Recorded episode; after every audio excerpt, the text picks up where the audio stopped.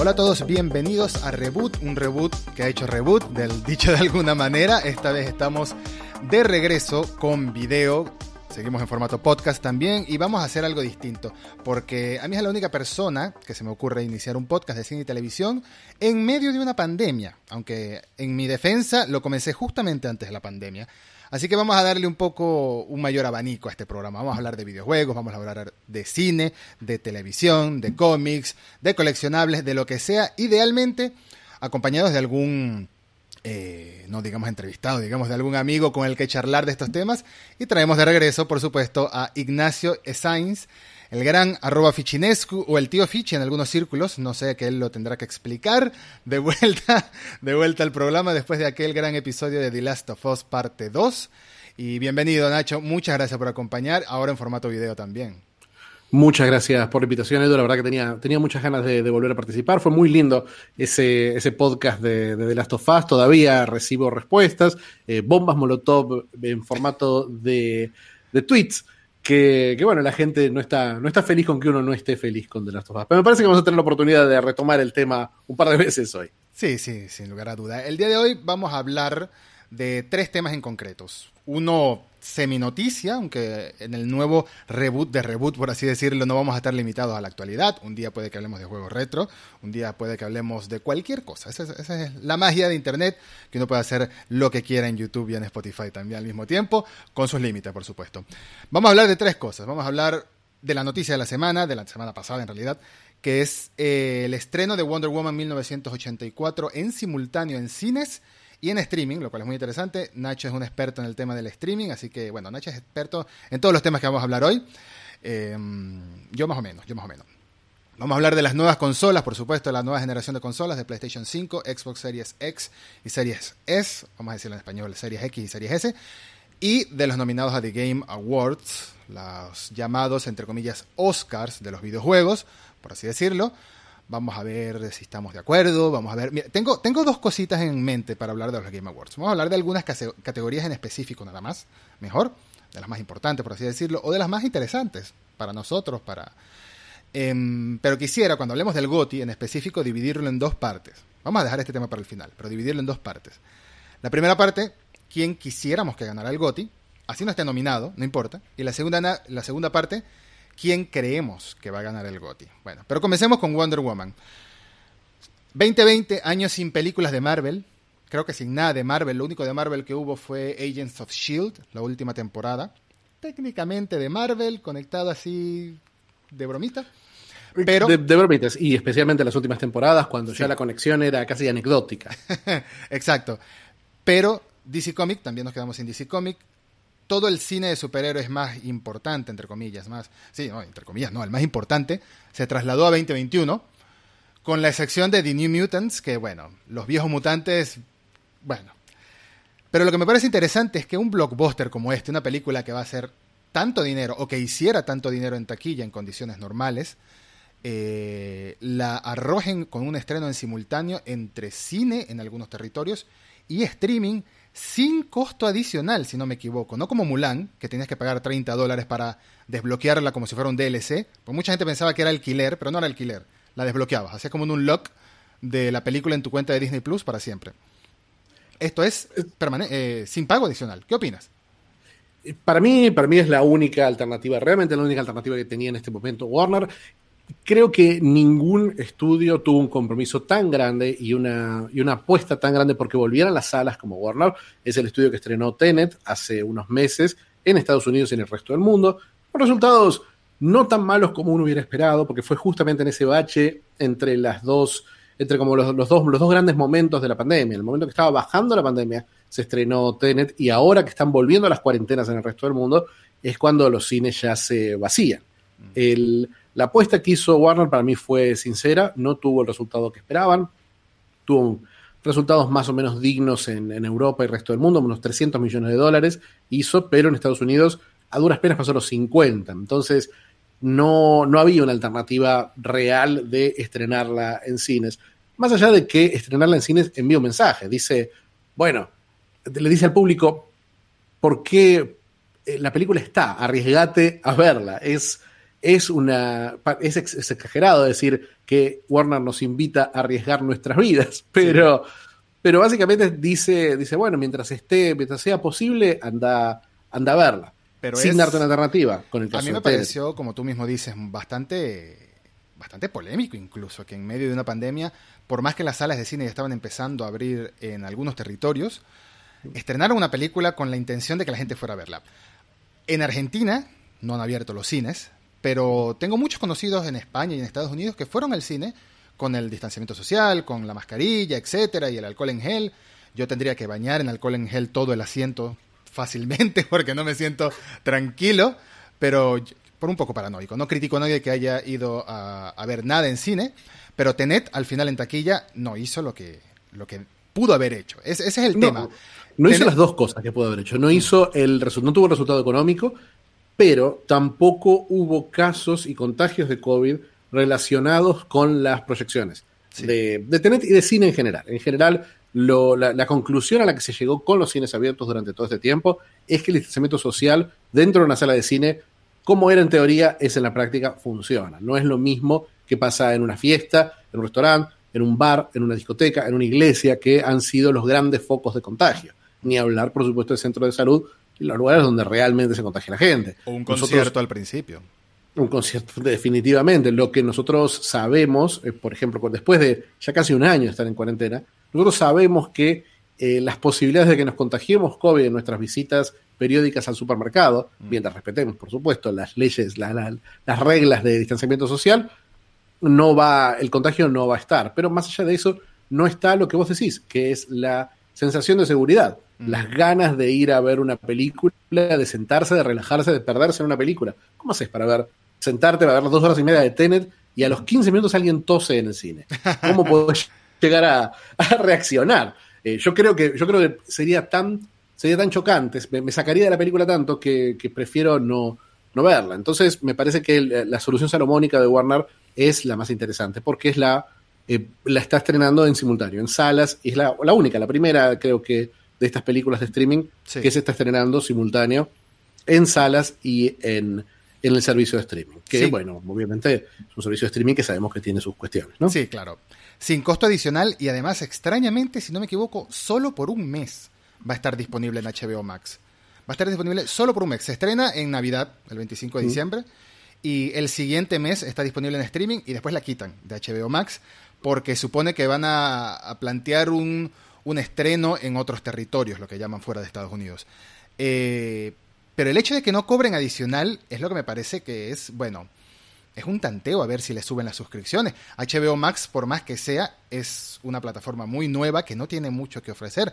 Si de por sí Disney Plus, y me perdonan, pero creo que es cierto, si de por sí Disney Plus no tiene mucho que ofrecer tampoco, son puras películas que la mayoría ya hemos visto o que queremos volver a ver por nostalgia, pero algo como para mantenerte suscrito mes a mes, todos los meses durante años, no lo sé. Al menos ahora mismo no. Ahora mismo tenemos el estreno de The Mandalorian, de la séptima temporada de Star Wars The Clone Wars y ya, en WandaVision en enero. O sea, muy poco contenido nuevo.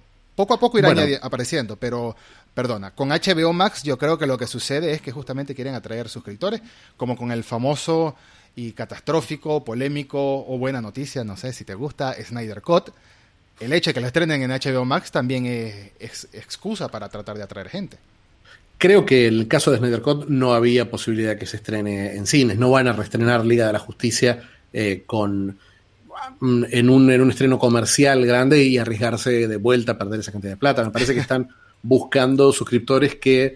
Me parece que, lo que el mensaje que quieren mandar a través del Snyder Cut es decir, nosotros entendemos cómo es el fandom del universo DC. Mm. Entonces, vamos a dar ese tipo de cosas. Por eso también suman Harley Quinn, por eso también adaptan todo lo que es DC Universe Online y lo, incorporan, porque entra Doom Patrol, entra Titans.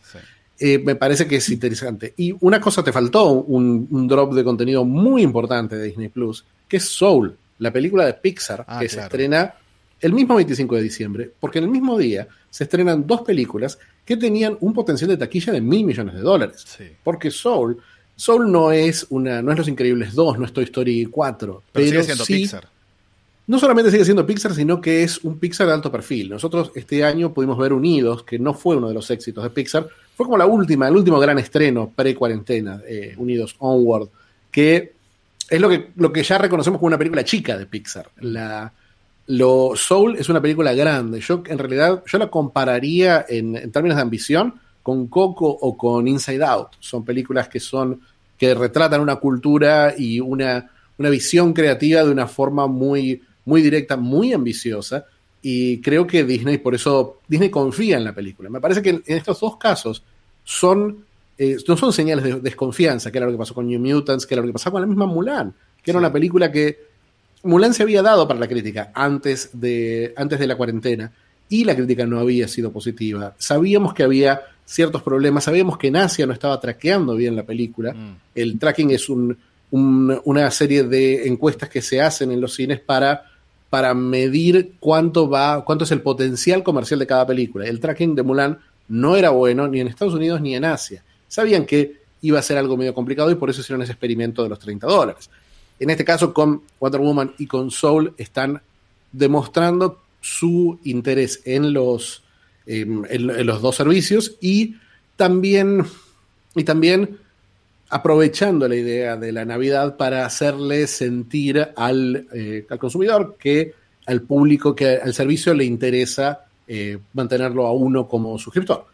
Me parece que es un, esa idea del regalito de Navidad, me parece que no es no hay que separarla de sus estrenos de, 25 de diciembre. Es una buena, es una buena manera de verlo, de verdad, aunque sea un sacrificio tan grande, porque esto, en el caso de Wonder Woman, bueno, también en el caso de Soul, significa 500 millones menos de ingresos, fácilmente. En el caso, en el caso de Soul es mucho más complicado porque sabemos que Disney Plus tiene, tiene una cantidad de suscriptores muchísimo más alta ah, que la de HBO Max.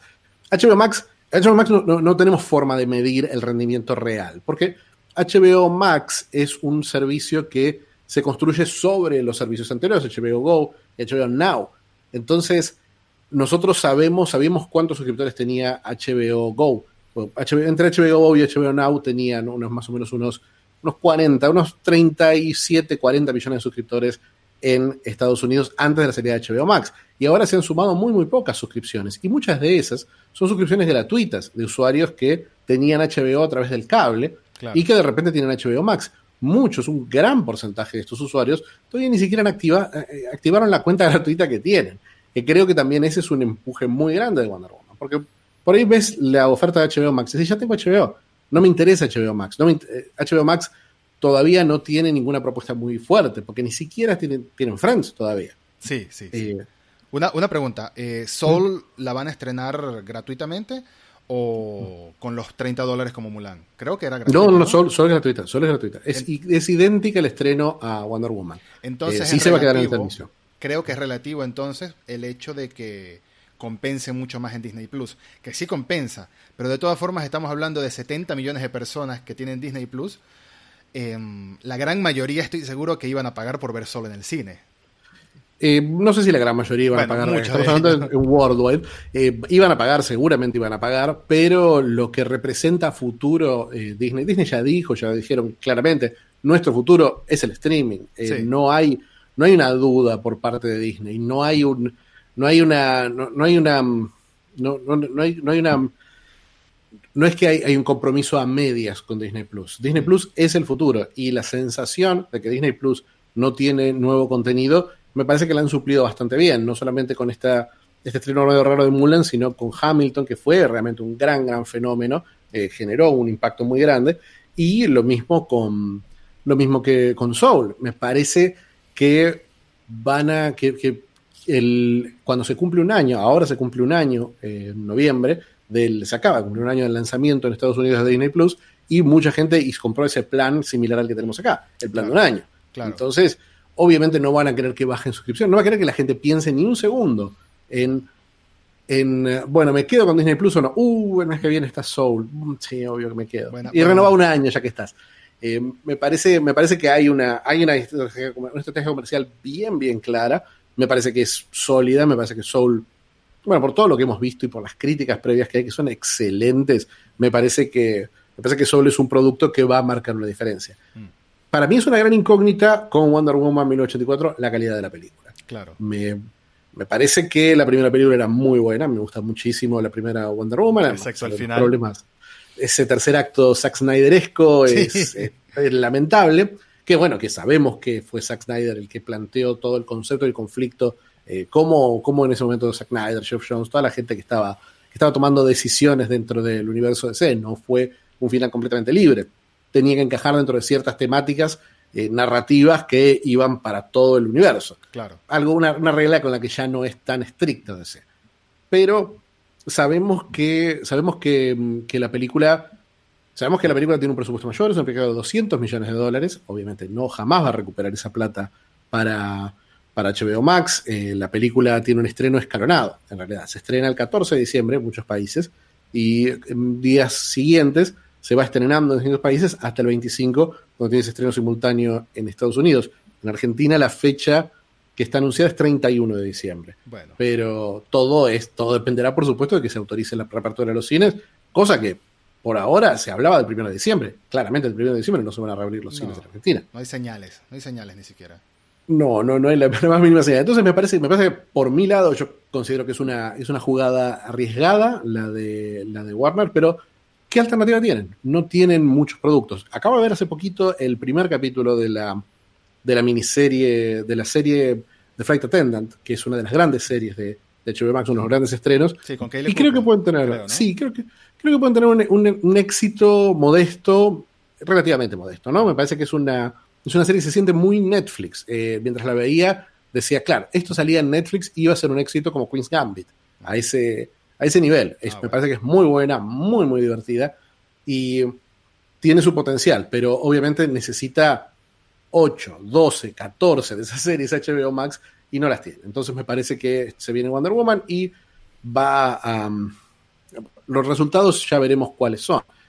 Y veremos qué pasa con el resto de las películas. Porque Wonder Woman, obviamente uno siempre hay, hay una inversión que uno hace cuando uno hace, cuando uno estrena una película en cine en Estados Unidos, que es que hace una inversión del el presupuesto de la película, unos 200, 250 millones de dólares, y un adicional, más o menos, el mismo, para marketing. O sea, el total se va a unos 500 millones. Claro. El gran problema que tienen estas películas, un poco Soul, pero particularmente, em, particularmente Black Wonder Widow, Ah, eh, Wonder Woman, Black Widow, todas estas, eh, la película de James Bond, em, todas estas películas tuvieron un, tuvieron su primer salto de marketing antes de la cuarentena. Sí. El primer tráiler de cada una de estas películas, las apariciones en Comic Con, las entrevistas en Late Nights, todas esas cosas ya pasaron. Entonces, hay una, hay una, hay una, hay un FOMO eterno que es parte del marketing, un hype que tiene que ver con que tenés que ver esto, que esto es importante, se viene esto, te genera una expectativa. claro. La expectativa está, yo creo que Bond se puede salvar de esa expectativa, pero no estas otras películas que son relativamente más chicas. Sí, Eh, por lo menos en lo que, en el peso que tiene la marca y en el peso que tienen dentro de sus propios universos. Sabemos que Black Widow es una precuela, sabemos que Wonder Woman 1984 ya Es- no es parte es de algo. ese- es algo, es algo, pero también dentro de todo es una precuela. Sabemos que sabemos que el universo DC ya no va a tener una narrativa continua. Entonces, ¿de qué forma, de qué forma le damos una importancia adicional más allá de la película en sí? Mm. Por eso también creo que Black Widow, eh, especialmente si, si, si sabemos que la reapertura completa no se va a poder dar hasta después de marzo, abril del año que viene, Mm. eh, me parece me parece que Black Widow también, también la vamos a ver en Disney Plus. eh, Hay- como casi seguro. Hay rumores, hay supuestas filtraciones de supuestos anuncios que terminan siendo montajes la mayoría, pero hay Mm. rumores de que en abril podrían incorporarla a Disney Plus, pero por el mismo, con el mismo formato de Mulan, eso sí, el de los 30 dólares. Ese formato no creo que Disney nunca revele exactamente cuánto dinero hizo, sobre todo una película que fue tan agridulce, me parece, como Mulan, porque es una historia muy linda que desaprovecharon, a mi parecer, y sobre todo también con todo el tema político que está ligado a la actriz, a la protagonista, ¿no? Que estuvo haciendo comentarios controversiales relacionados a, a las protestas interminables de Hong Kong. En- Eh, sí, creo que, creo que los comentarios de, de la actriz no afectaron la performance en Asia, porque Asia, hablamos de Asia, pero en realidad estamos Claro. China. Y en China, eh, donde quizás esas, esas declaraciones hubieran sido res- bien recibidas, no, no hubo, no hubo un impacto, no hubo un impacto positivo eh, ni un reconocimiento por parte de la película. Claramente el público chino la consideró, eh, bueno, lo que, lo que es la película, ¿no? Una visión occidental y una visión, eh, una visión exótica de una cultura propia. Entonces no tuvo la, repercusión que, que, Disney esperaba o lo que esperaban en teoría de la película. Veremos qué pasa con la nueva película animada, Raya y el Dragón, que también tiene, tiene detalles de cultura china, pero bueno, veremos cómo reacciona ese público. Pero Raya y el Dragón tiene esa, esa manera de ser simpática, me parece, por el hecho de ser animada. Mientras que Mulan le quitaron ese apartado de ser animado y dejó de ser simpático, empezó a parecer como una mala adaptación a una historia tan, a un poema tan famoso como es el de Mulan en la vida real en China. Pero bueno, lo que voy a decir se ha comentado muchas veces en el mundo de los videojuegos y siempre han terminado siendo falsas, que es cuando empezamos a vaticinar que los juegos ya son demasiado caros y van a empezar, no el precio del, de costo, sino el precio de hacerlo, el precio del desarrollo. Eh, es demasiado alto y van a empezar a reducir y por ende los juegos ya no van a costar tanto dinero. Tanto hacerlos como la compra, cosa que sabemos que es todo lo contrario. Se ha dicho muchas veces eso y los juegos siguen siendo cada vez más caros. Hablando de los AAA, eh, subió el precio del, juego en general a 70 dólares o 70 euros. Em, esto igual me suena con el tema del streaming, porque si el futuro es el streaming, no pueden compensar hacer una película que cueste 500 millones de dólares para estrenarla en una plataforma donde pagas 10 o 15 dólares al mes, sobre todo tomando en cuenta la piratería que sigue siendo tan elevada, etcétera. Tiene que pasar por taquilla, pero el cine no va a morir, pero sí el cine está mutando, a mi parecer. Sobre todo en Estados Unidos, que tantas empresas han sufrido económicamente las repercusiones de la pandemia.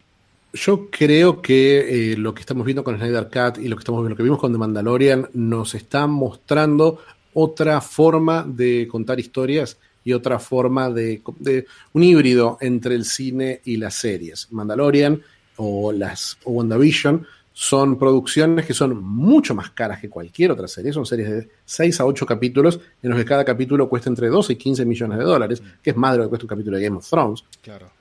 Estas, estas producciones son series, son limitadas, son de pocos capítulos, son eventos y eventos que Disney ha decidido lanzar de una manera muy distinta a la de Netflix. No tenés los 80 capítulos de Stranger Things el día del estreno, sino que los tenés que ver semana a semana me parece que estamos apuntando a un futuro en el que Disney Plus tenga una, tenga una programación continua de, mm. series. No un mes de Mandalorian, tres meses del desierto de Tatooine, sino eh, una sino todos los viernes el gran estreno de Disney Plus, lo que no te puedes perder. Es una señal muy clara la que da Disney estrenando los viernes. Mm. No es un día normal para un estreno. Es más, es el peor día en televisión, se lo considera así desde siempre, el peor día para estrenar una, serie o una película. Las series que, los canales quieren cancelar las pasan al viernes, porque, porque ese es el día en el que uno sale, en el que uno hace otras cosas. Sea, de que no sea así en la pandemia, de Mandalorian el año pasado ya se estrenaba el viernes. La idea de estrenar el viernes de Disney es, eh, es, y de Netflix es, esto es una competencia contra el cine. Este es tu evento de fin de semana. Esto olvídate de lo que hacías antes. Esto es lo que haces ahora. Esto es lo que no te puedes perder. Esto es lo que todo el mundo va a estar comentando en redes sociales. Y es verdad, nosotros lo vemos con The Mandalorian, aún en un país en el que The Mandalorian no se puede ver legalmente el día en que, se estrena. No ahora, se podía, por suerte, no se podía. Pero, pero sí teníamos los.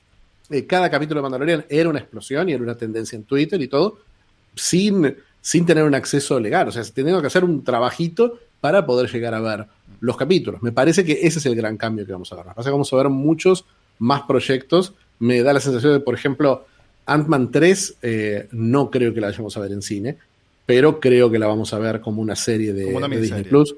Como una miniserie de Disney Plus. No me parecería raro que eso pase con Guardianes de la Galaxia 3, con proyectos de ese estilo, y que queden los cuatro o cinco estrenos grandes, fuertes de Disney para cines que sean esa, esa competencia. Me parece que a Disney le interesa mucho más monetizar Disney Plus y, es lo lógico, ¿no? Estamos hablando de un servicio, estamos hablando de los juegos que subieron de 60 a 70 mm. y, bueno, como claramente Disney Plus no va a costar lo que cuesta hoy. Disney Plus en dos años, después cuesta 7 dólares en Estados Unidos, en dos años va a costar 10 dólares y en cinco años va a costar 12 dólares. Es, un, es un servicio que va a ir subiendo, pero calcula eso, calcula que dentro de, dentro de dos años, con unos 150 millones de suscriptores globales, cobrando 10 dólares, ganando 1.500 millones de dólares puros, intocables. O sea, 1.500 millones de dólares que van, que ya no pasan por el intermediario del merchandising, ya no pasan por el intermediario del cine, ya no pasan por el blockbuster, ya no pasan por ningún lado. Claro. Solamente van como un embudo al corazón de Disney. 1.500 millones de dólares. Más, eh, el, la, el- más de lo que ganó Disney con, qué sé yo, con su película más exitosa, con Endgame. Directo, directo a la cámara de criogenización, esos 1.500 millones. Los 1.500 millones directo a la cámara de criogenización. Y aparte están comprando la marca. Eso es. Me parece que construyeron la marca. Me parece que, que seguir trabajando para, para crecer en cine no es redituable para Disney. De ahí la forma, la, la reacción afectiva que uno tenga puede ser una u otra. Pero Sí. que el cine, como lo conocemos, murió. Sobre todo porque. Wow, sí, el cine como lo conocemos murió. Sobre todo porque hasta el 2020, sacando el 2020 por supuesto de la fórmula, si todo seguía como iba, encaminado, íbamos a tener 3, 4 o 5 estrenos de Marvel, del universo cinematográfico de Marvel al año. Y creo que es imposible incluso hacer los, los 5 en cine. Puedes tener la flexibilidad de hacer dos en cine y tres en Disney Plus, o tres en cine y dos en Disney Plus. Eh, y esta es una idea que se adelantó a la pandemia, porque Disney viene hablando de Loki, de WandaVision, de The Mandalorian, de Falcon and the Winter Soldier desde antes de que, de que, de que existiera el famoso COVID. Em, lo último que voy a decir, antes de pasar al tema, es que yo disfruto mucho el binge watch, lo disfruto mucho. The Queen's Gambit nos lo comimos en casa en día y medio. Fue seguido, fue adictivo, eran solo siete episodios, por supuesto, con una conclusión, lo cual te llama más a, terminarlo, porque sabes que es el final final. Pero yo creo que la manera más inteligente de estrenar una serie sigue siendo episodio a la semana, porque le das al fanático, sobre todo una serie que se transforme en algo con muchos seguidores año a año, como es el caso de Game of Thrones. O hoy en día de Mandalorian, por mencionar algunas, le das al fanático la oportunidad de estar una semana especulando, de estar una semana comiéndote las ganas de que sea viernes, que sea viernes, de esta, le das una semana para conversar, para debatir y para seguir creando el hype. A mí me parece que eso funciona muy bien y no entiendo cómo Netflix no ha terminado de dar el salto. Supongo que es su compromiso a su esencia del binge watch, pero no ha terminado de dar el salto a estrenar episodios semanales en todas sus series originales, me refiero. Me parece que en el caso de Netflix hay una confianza en la cantidad de contenido. Me parece que una serie como Queen's Gambit, por ejemplo, la razón por la que pegó, la razón por la que impactó tanto fue porque esa serie durante un fin de semana te consumió. Mm. Te consumió, fue lo único que viste, fue lo que, de la misma forma que, que hiciste ese binge watch, todo el mundo que vio la serie hizo ese binge watch. O como pasó con Carmel, con, la, con el documental sobre, sobre el asesinato de María Marta García del Sulce, el Sunce. Mm. Eh, son, son productos que se estrenaron con una semana de diferencia y que generan un impacto social mucho más extenso por simplemente por la cantidad de horas que, que toman. Me parece que Disney no puede, Disney, eh, Netflix no puede perder dos meses empujando en términos de marketing de Queen's Gambit si no sabe si va a ser un fenómeno. El año pasado se estrenó una serie que yo pensé que iba a ser un fenómeno así, que era What If, una serie muy, muy divertida con René Zellweger, que pasó sin pena ni gloria, pasó completamente desapercibida, a pesar de tener a la, a la ganadora del Oscar en, en ese, en el Puede rol pasar. protagónico. Puede pasar. Eh, por eso, fue, un, fue una serie que tenía todas las de ganar, no las ganó, pero, pero, pero Netflix prefiere ir apostando por este tipo de series y tener ese, ese volumen de lanzamientos que es, que es la razón por la que uno se suscribe. Uno, Sí. aún el que más eh, amor tenga por la camiseta de Disney, aún por el, el, el- el más fiel al universo DC, hoy te va a decir HBO Max o Netflix son segundos servicios, no son el único servicio. claro. Eh, HBO Max o Disney Plus. O Disney Plus, sí. Netflix, Netflix es un servicio completo. En este momento, quizás Amazon sea una alternativa. El gran problema con Amazon es que el impacto en, en redes sociales y el impacto de cada una de sus series es mínimo, con la excepción de The Voice, que se estrenó de la forma que vos decías, porque la misma razón. Amazon sabe que no tiene. Amazon estrena muchas series todas juntas, de una temporada entera, un viernes, y muchas series se estrenan semana a semana, porque depende mucho de, depende mucho del tracking de que tengan esas series. Depende mucho de cuánto uno pueda sostenerlas. En, el caso de en el caso de, The Voice estaba claro que sí podía funcionar así. En el caso de la enorme mayoría, tienen que dar esa ilusión de cantidad de contenido que da, que da Netflix. Aunque, bueno, el contenido no tenga la repercusión. Veremos qué pasa con, con Amazon, que tiene un producto que hoy se volvió el producto más importante del siglo en Argentina eh, y en Latinoamérica y en distintos países, que es la miniserie sobre la vida de Diego Maradona. Ah, bueno, por supuesto. Que se terminó de filmar el año pasado, ya está lista para salir al aire, se estaba esperando y claramente hoy va a ser un. Si en, el momento que se estrenara iba a ser un fenómeno importante, hoy va a ser algo que ningún argentino va, va a dejar de ver. Y veremos de qué forma capitaliza Amazon cuando tiene enfrente el, la llegada de Disney Plus y la llegada de HBO Max. Claro, sí. Eh, un poquito de contexto, el, justamente el día que estamos grabando este episodio, no el día que va a salir, el día que estamos grabando este episodio, falleció el mítico futbolista y deportista Diego Maradona. Por eso en Amazon Prime Video están desarrollando, que se pospuso el estreno a 2021, si no me equivoco, de, la miniserie de Diego Maradona. Quién sabe si ahora lo adelanten un poco. Bueno, ya no va a ser 2020, ya 2020 se acaba la vuelta de la esquina, pero quién sabe si lo adelanten un poco. Yo creo que igual, volviendo al tema, con series como Stranger Things mantienes la conversación por mucho tiempo, mantienes el hype por mucho tiempo con The Witcher. Son series que sabes que funcionan, ya tienes temporadas pasadas, The Crown, y no sucede eso de que mm, por una semana todo el mundo está hablando de tu producción y luego se desvanece por completo, se desvanece por completo. Y, como, como espectador incluso sientes la presión de o me lo termino o me, me van a spoilear. Entonces, no lo sé, yo tengo, eh, tengo esa crítica con el Binge Watch. Yo tengo la oportunidad de ver toda una temporada un fin de semana fácilmente, pero sé que muchísima gente no puede hacerlo. Yo porque soy un poco noctámbulo también, no me importa acostarme lo más tarde posible, con tal de ver, con tal de ver siempre ese episodio más, uno más, uno más, tú sabes, uno más. Pero bueno, vamos a cambiar de tema, vamos a cambiar de tema, que lo que empezamos hablando de Wonder Woman en 1984, empezamos a hablar de todo lo que es el mundo del streaming, que es un mundo, bueno, presente y futuro, ¿no? No solo futuro, presente. Vamos a hablar de consolas brevemente, ¿no? Hay tanto que hablar, quiero que nuestro querido Nacho ha tenido la oportunidad de probar toda la nueva generación de consolas. Yo todavía no he tenido la oportunidad de probar la nueva generación de consolas. En Estados Unidos y en Europa ya están disponibles a la venta, ya salieron, pero en Latinoamérica todavía no están disponibles en muchos sitios, ya sea porque todavía oficialmente no han, salido a distribución, como es el caso de Argentina, o ya sea como en Chile, que se supone que ya están llegando a las tiendas, pero no han llegado, se han retrasado, o supiste lo del camión, de casualidad. Lo del camión de Falabella, sí. Lo del camión de Falabella, sí, que, que robaron un camión de, de, una de las cadenas de, bueno, de multitienda más grandes de Latinoamérica, por así decirlo, sin duda. Robaron un camión lleno de PlayStation 5 y, y, se desaparecieron y están apareciendo robadas, supongo, por ahí. Em, eso también retrasó la distribución. Entonces en Latinoamérica todavía no, no todo el mundo ha tenido la, la dicha de probar la nueva generación de consolas.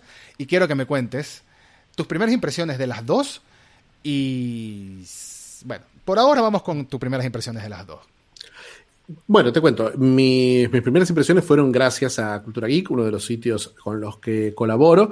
Eh, las, consolas Sony y Microsoft les dieron las consolas al, medio y pudimos armar eh, lo que para mí fue una, fue una muy linda experiencia, que fueron, eh, que fueron sesiones socialmente distanciadas, por supuesto, en las que pudimos probar las consolas. En el canal de, de YouTube de Cultura Geek, obviamente son no voy a, voy a hablar acá muy brevemente. Cada Cultura Geek hay una review extensa de cada una de las consolas con el equipo de allá, que es, la verdad, es un equipazo mm. fantástico. Pero, pero lo que es mi impresión de las consolas, eh, la, sensación con la que me fui de las dos, de, las dos sesiones distintas que hicimos de, de, prueba fue la sensación de lo innecesario, que es este salto, lo incompleto, que es este salto. Con las dos consolas me decepcionó que no se llegara a las grandes promesas de esta nueva generación. No las grandes promesas, ¿no? Pero sí sabemos que hay tres picos tecnológicos que representan la forma ideal de jugar un juego en 2020, que son resolución 4K, 60 eh, cuadros por segundo y el uso de tecnología de ray tracing. Esas, esos tres, esos, esos, como esos tres esos tres pilares, los tres pilares de los que, los que se vende la nueva tecnología son esos, 4K, 60 FPS, ray tracing. Yo, yo metería un cuarto, que es tiempos de carga reducidos. Que eso también eh, está muy metido en el marketing. Eh, sí, eso, son, eso puede ser que sea algo de, de, las consolas, de las máquinas en sí, pero esto es algo de performance pura, de, lo que uno esperaría de, las consolas, de lo que uno les pide, lo que, el tope que uno les pide. Tiempo de carga reducidos, uno no pide reducidos, uno pide un número. Mm. Eh, uno, yo, por ejemplo, yo pediría que no haya tiempos de carga, que es algo que es algo que con el caso de PlayStation 5 lo noté. En PlayStation 5 los tiempos de carga son imperceptibles, son en, perdón, en los juegos exclusivos de PlayStation 5 los tiempos de carga son imperceptibles. Uno carga Miles Morales, uno aprieta el icono de Miles Morales con el juego desactivado y en 5 segundos está en el menú de carga. 5 segundos más uno está jugando, está paseando por, por las Nueva Yorks. Y me parece me parece que es, eso está, está, está muy bien. Pero la, en, la, performance técnica, ninguna de las máquinas logra los 4K 60 FPS con ray tracing consistentes. Especialmente el 4K 60 FPS. No lo logra Demon's Souls. Demon's Souls es un juego. es un juego que está diseñado para ser jugado en 60 FPS. Demon's Souls de PlayStation 5, por supuesto. Claro. Eh, Demon's Souls en, en, 60 FPS funciona muy bien, más allá de las críticas que uno pueda tener. Obviamente el juego es muy poco como para tener una visión completa sobre los cambios estéticos del juego, que a mí personalmente no me gustan, pero tampoco soy un conocedor del Demon Souls original como para decir si es mejor o es peor lo que, lo que hicieron. Pero en sí el juego en 60 FPS funciona muy bien, pero es un juego de PlayStation, es un juego de PlayStation 4 en 60 FPS, mm. porque no tiene ray tracing, porque, y se nota, se nota en las luces, se nota en la, luz. Eh, uno cuando, cuando ya empieza a jugar juegos con ray tracing, uno ve la forma en que el volumen de la luz cambia y que la luz es el ray tracing para mí se siente mucho más en movimiento, obviamente en una tele de 4K, obviamente con HDR, pero se ve esa sensación de que la luz está viva, de que hay, de que no hay, no es un modelo con un rayo de luz dibujado, sino que es, es la luz está, está iluminando cada uno de esos modelos en tiempo real y de una forma orgánica. Esa sensación no está en, en Demon Souls porque no lo tiene. Y es un juego de lanzamiento que anda muy mal en 4K nativo 30 FPS. Muy mal al punto de la gran prueba del juego de 30 FPS con, la, gran diferencia con juegos de 60 FPS, uno puede hacer el famoso giro de la cámara. Cuando uno hace la rotación completa de la cámara, uno puede ver cuán bien está hecho el juego en 30 FPS. 30 FPS no debería notar un salto, no debería notar esa, ese hipo que uno ve en, juegos, juegos que no están bien implementados. Más Morales, por ejemplo, anda muy bien en 30 FPS. Demon Souls anda muy mal en 30 FPS. Entonces es un juego que... ¿Tendrá que ver con el hecho de que también van a salir para PlayStation 4? O que ya, bueno, en el caso de Miles Morales ya salió para PlayStation 4. Eh, mm, no, Demon Souls no va a salir para PlayStation 4. Bueno, dicen, que va a salir para otras plataformas. dicen que va a salir para PC, pero es muy distinto que va a salir para PC que va a salir para PlayStation 4. No es no es una. La, forma en la, que, en la que yo vi andar Demon Souls se nota que es un juego nativo, no es. Es un juego que. Es un juego que por cuestiones básicas de distancia de dibujo no lo debería andar en una PlayStation 4 o en una PlayStation 4 andaría a, 14 cuadros por segundo. Hmm. lo vi corriendo a 60 cuadros por segundo con esa distancia de dibujo, pero con un 4K que está claramente usando ese sistema que es checkerboarding, ¿no?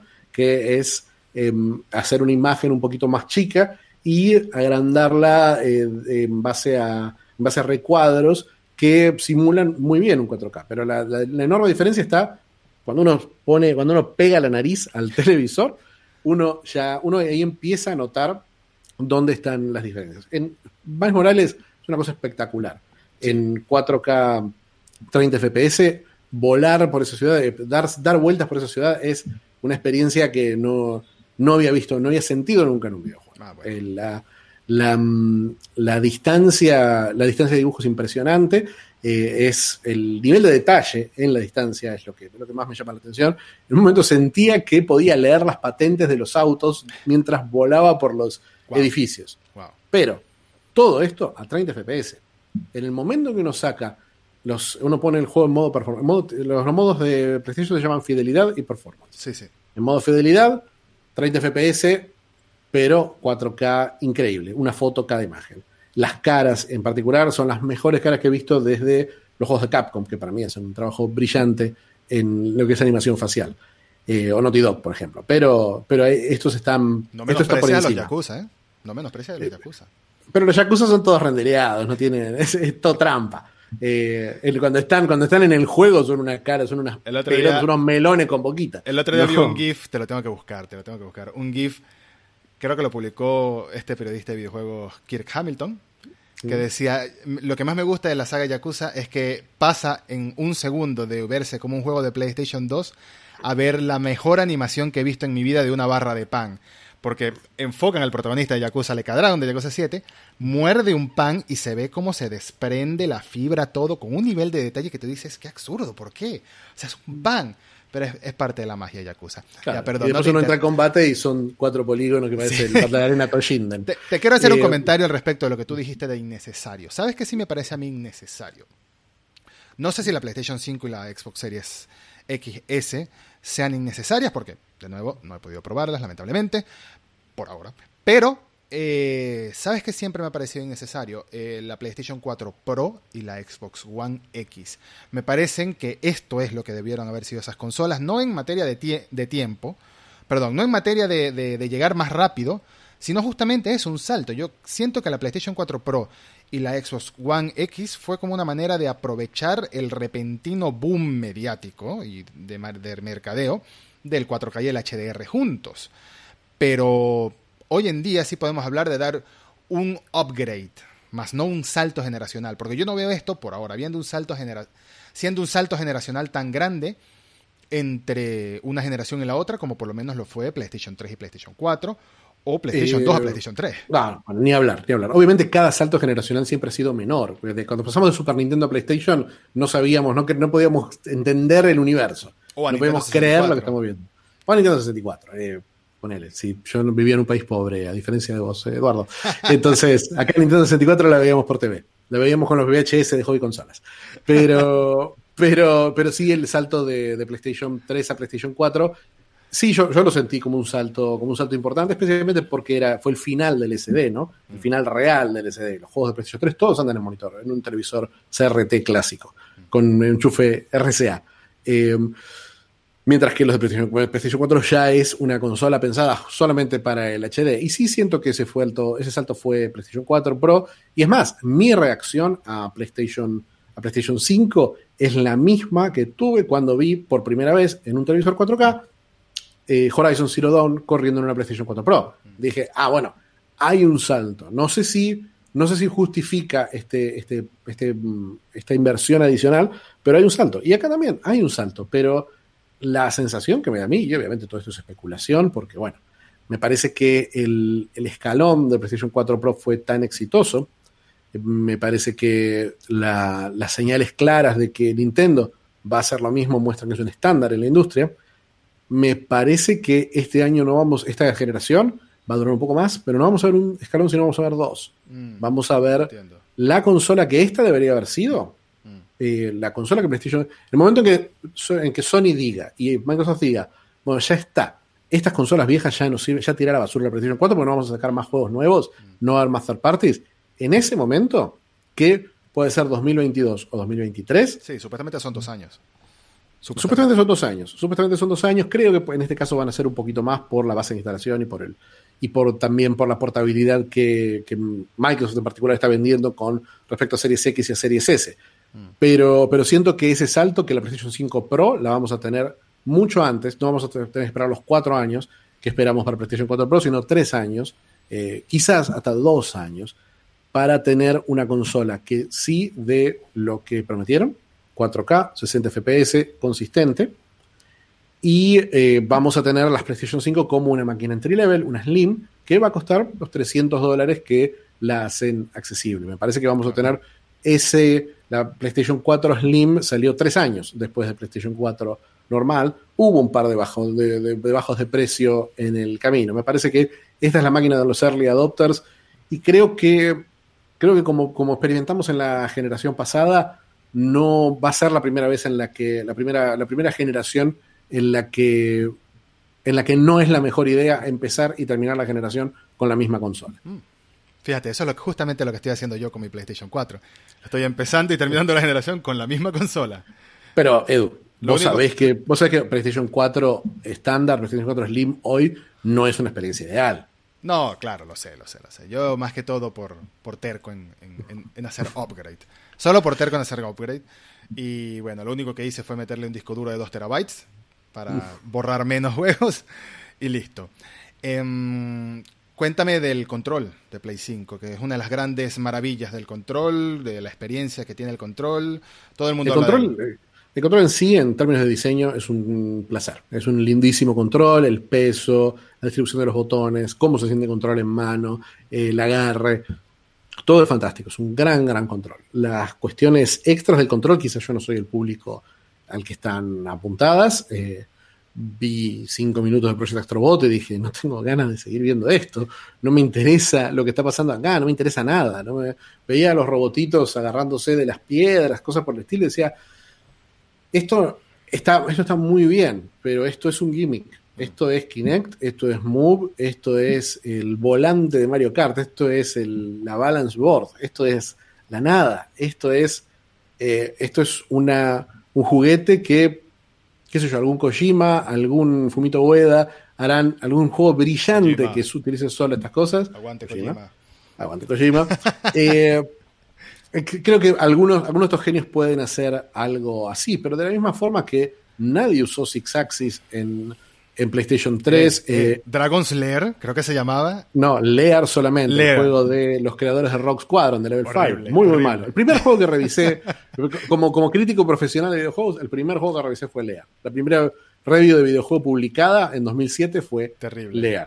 En una, con, una, PlayStation 3 prestada. Eh, terrible, terrible, malísimo. después me di cuenta cuando me lo dieron, dije, ah, mira, por esto me lo daban, porque sabían que yo había aprendido a odiar los Rebel Assaults y los Rogue Squadron en su momento y ahora, bueno, los, aprendí a odiar más. Pero bueno, no, no se usa. El touchpad mismo, el famoso touchpad, el touchpad que ocupa tanto espacio en nuestro joystick, es el enorme, gigantesco botón de llamar al mapa, nada más.